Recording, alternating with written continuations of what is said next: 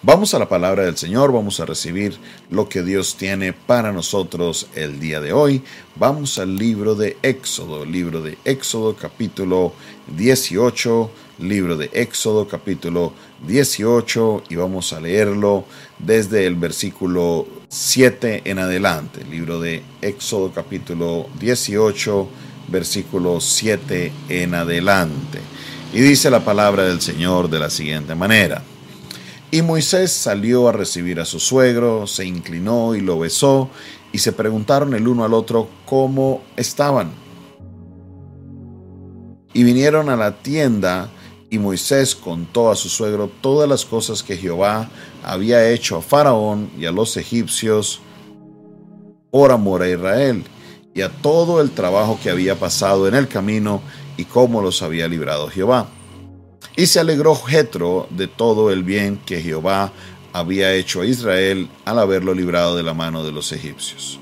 Y Jetro dijo: Bendito sea Jehová que os libró de la mano de los egipcios y de la mano de Faraón y que libró al pueblo de la mano de los egipcios. Ahora conozco que Jehová es más grande que todos los dioses, porque en todos los que se ensoberbecieron prevaleció contra ellos. Y tomó Jetro, suegro de Moisés, holocaustos y sacrificios para Dios, y vino a Aarón y todos los ancianos de Israel para comer con el suegro de Moisés delante de Dios. Amén. Aquí nos encontramos con algo bien interesante y es la confirmación de algo que había venido sucediendo. Y es importante que nosotros como iglesia, como creyentes, al acercarnos a la palabra podamos comprender el contexto de muchas de las situaciones que pasaban.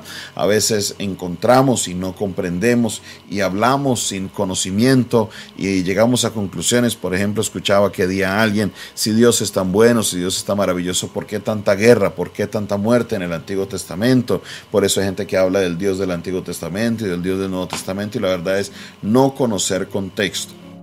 Para la época de Moisés, cada país tenía su Dios.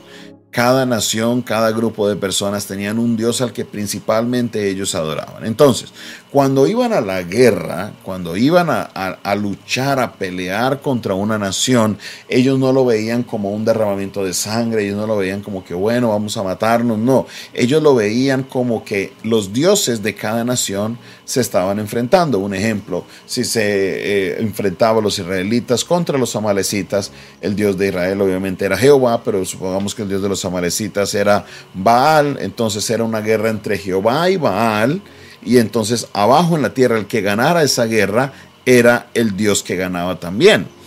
Entonces ellos no lo veían como solamente un apropiamiento de territorio, no lo veían solamente como una manera de conseguir botín, sino que ellos lo veían como que era algo que pasaba en los cielos, lo que llamarían hoy una guerra espiritual, y que aquí en la tierra la gente luchaba a espada y con escudo a matarse, y la nación que ganara la guerra era el Dios que prevalecía. Entonces, por eso es importante comprenderlo, porque mire lo que dice el texto respecto a Jetro. Dice el versículo 10, bendito sea Jehová que los libró de la mano de los egipcios y de la mano de Faraón y que libró al pueblo de la mano de los egipcios. Mire el versículo 11, ahora conozco que Jehová es más grande que todos los dioses, porque, porque en lo que se ensoberbecieron prevaleció contra ellos.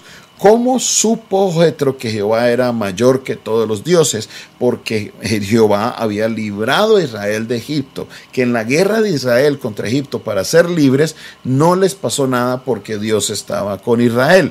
Eso lo llevó a pensar a, a, perdón, a Jetro, al suegro de Moisés, a decir, definitivamente Jehová es el Dios más grande. Vamos a hacer sacrificios a este Dios porque no hay Dios más grande que este. Esto es importante comprenderlo. Todavía no hemos llegado a Deuteronomio 6, cuando Dios les dice, ojo que Jehová nuestro Dios, Jehová uno es. Hay que comprender contexto, línea histórica, hay que comprender todo esto para evitar caer en malas doctrinas o en enseñanzas falsas. Iglesia, es importante que usted entienda esto. A este punto habían muchos dioses, obviamente muchos de ellos eran falsos. Egipto tenía más de mil dioses y eso dice, todos los dioses que se ensoberbecieron contra Jehová, Jehová los derrotó. El propósito de la situación al salir ellos y pasar las plagas era Dios trayendo juicio sobre los dioses falsos, era Dios obrando para que los dioses falsos pudieran ser exhibidos justamente como lo que son, dioses falsos, porque el único verdadero es Jehová nuestro Dios. Aleluya.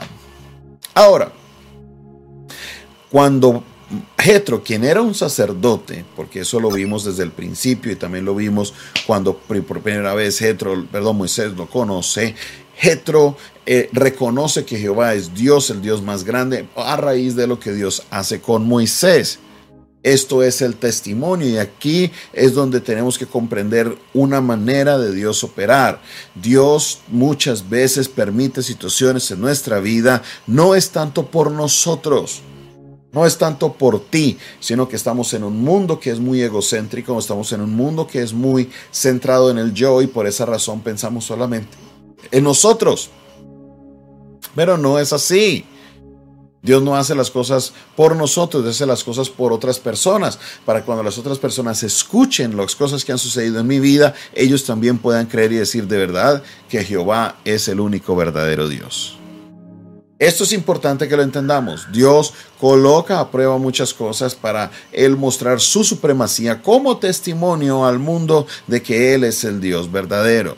Y esta es una manera de operar a Dios. Lo vimos en el libro de, el libro, en el libro de Reyes con Elías y los 450 profetas de Baal. Se convocó todo y Dios hace descender fuego para confrontar al pueblo y demostrarle que los dioses paganos que ellos servían eran falsos que el único verdadero era Dios. También nos encontramos con Daniel, Sadrach, perdón, con Sadrach, Mesach y allá en Babilonia, que les hicieron la estatua falsa y tuvieron que ser confrontados contra eso. ¿Por qué? Porque Nabucodonosor les dice, ¿qué Dios les va a librar de mi mano? Ah, sí, ellos le dijeron, sépalo Nabucodonosor, que el Dios al que servimos nos puede librar de tu mano y así no lo haga, no nos vamos a inclinar a tus dioses. Y entonces vino este, este choque, vino esta confrontación, vino este juicio entre lo que creía Nabucodonosor y quién era verdaderamente Dios. Y como siempre, Dios sale ganador porque ni siquiera se les quemó un pelito a Sadrach, Mesach y Abednego. Aleluya. Jehová nuestro Dios es el único Dios verdadero. No hay otro Dios, todos los demás dioses son falsos. Caerán, se harán avergonzados los que creen en ellos. ¿Por qué? Porque Jehová es el único y verdadero Dios. Sé que hay muchas personas que pasan por pruebas y por dificultades muchas situaciones que se ven muy complejas y uno dice, ¿por qué? Como decía el pueblo de Israel, ¿para qué nos sacaste al desierto, Señor, para morir? Y la verdad es que no, es porque Dios quiere demostrar su poder en tu vida para hacer testimonio para otros. Mire, hay muchas personas que hoy en la oración me escribían, pastor, por favor, ore por mi familia, quiero que mi familia llegue a los pies de Cristo, por favor, pastor, ore por mi esposo, por mis hijos, por mis nietos, por mis tíos, por mis hermanos, ore por ellos. Bueno, ¿cómo va a orar Dios muchas veces? ¿Cómo van a lograr esos familiares que no creen en Dios? ¿Cómo van a lograr pasar a creer en Dios. Muy sencillo. Si hay una situación en la que nada más puede intervenir, sino solamente Dios viene y la interviene, ahí es donde ellos pueden decir, uh, sí, claro, yo creo que definitivamente ese Dios suyo es el Dios verdadero. Pero para poder llegar a ese punto hay que pasar un momento de prueba, un momento de dificultad para testimonio, para que la familia pueda creer. Pregunta, ¿valdrá la pena que para que nuestra familia crea pasemos por una prueba? Yo creo que sí. Si usted realmente tiene amor por familia, y quiere verlos en la salvación. Claro que sí, uno paga lo que sea, uno paga el precio. Y no estoy hablando de dinero, si hay que pasar por una prueba, si hay que pasar por dificultades, sea lo que sea, si mi familia va a llegar a los pies de Cristo, yo con mucho gusto pasaré la prueba porque sé que Dios se va a glorificar y será testimonio a nuestra familia, a nuestros amigos, a nuestros vecinos, que Jehová es el Dios verdadero. Si estás pasando por una prueba, no te desanimes, mi hermano, no te desanimes. Dios está obrando, son cosas que Dios muchas veces permite para que tu familia pueda reconocer que Jehová es Dios, que Jesucristo que también exhibió a todo principado, Colosenses capítulo 2, a toda potestad, los exhibió públicamente y los derrató en la cruz del Calvario. Jesucristo está obrando y tu familia reconocerá que Jesucristo es el Hijo de Dios, que Él es nuestro Salvador y que no hay salvación en otro nombre, porque no hay otro nombre bajo el cielo dado a los hombres en quien podamos ser salvos. Cristo, Cristo solo Cristo Jesucristo. Gloria al nombre de Jesús. Aleluya. No tengas temor. Todo esto será para testimonio. No tengas temor. Todo esto será para bien. No tengas temor. Tu familia podrá ver que realmente Dios es un Dios verdadero. Solamente confía en Él y verás que Dios se va a glorificar en tu vida y en tu familia. Aleluya. Padre Celestial, te damos gracias por tu palabra. Gracias Señor, porque sabemos, Dios Todopoderoso, que podemos confiar en ti, podemos esperar en ti, podemos Señor ver y saber que tú, Padre Celestial, estás obrando a favor de ver a nuestras familias, de ver a otras personas cercanas, reconocer que tú eres el único Dios verdadero. Así como Jetro reconoció que tú eras el Dios verdadero por todo lo que pasó el pueblo de Israel, sabemos Señor que nuestras familias reconocerán que tú eres el único Dios verdadero y que Jesucristo es el único Salvador en quien podemos confiar. Bendice Señor a cada familia, a cada persona que se conecta el día de hoy y recibe tu palabra. Dios, sabemos que algo grande vas a hacer en nuestra vida y en nuestra familia. En el nombre poderoso de Jesús. Amén, amén y amén.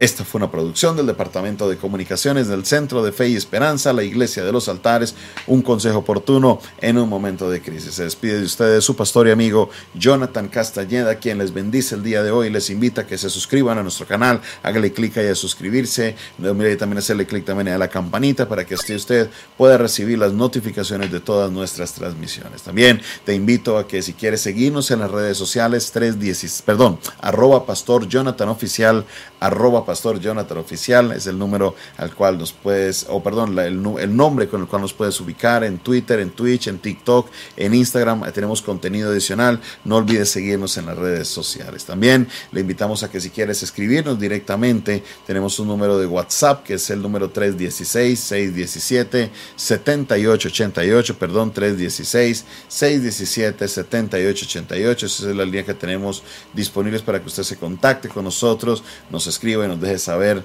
eh, cualquier petición o si usted quiere también sembrar una ofrenda, a este número lo puedes hacer. Es un WhatsApp internacional. Si me escribes fuera de Colombia, solo añade el más 57. Dios te bendiga, Dios te guarde